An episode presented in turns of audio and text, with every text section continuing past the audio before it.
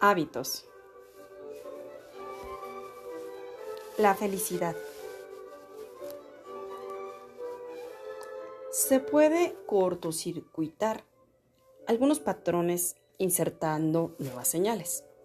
Retomando el ejemplo de la comida chatarra, si de repente ponemos una ensalada saludable en el paso diario o nuestro caminito, poco a poco se convertirá en hábito ir comiéndola y dejarás de buscar la recompensa de la comida chatarra y así tu dieta mejorará gradualmente.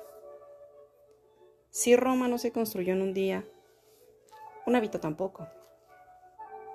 El punto es solo encontrar las señales y recompensas para que de una nueva actividad la transformes en un nuevo hábito.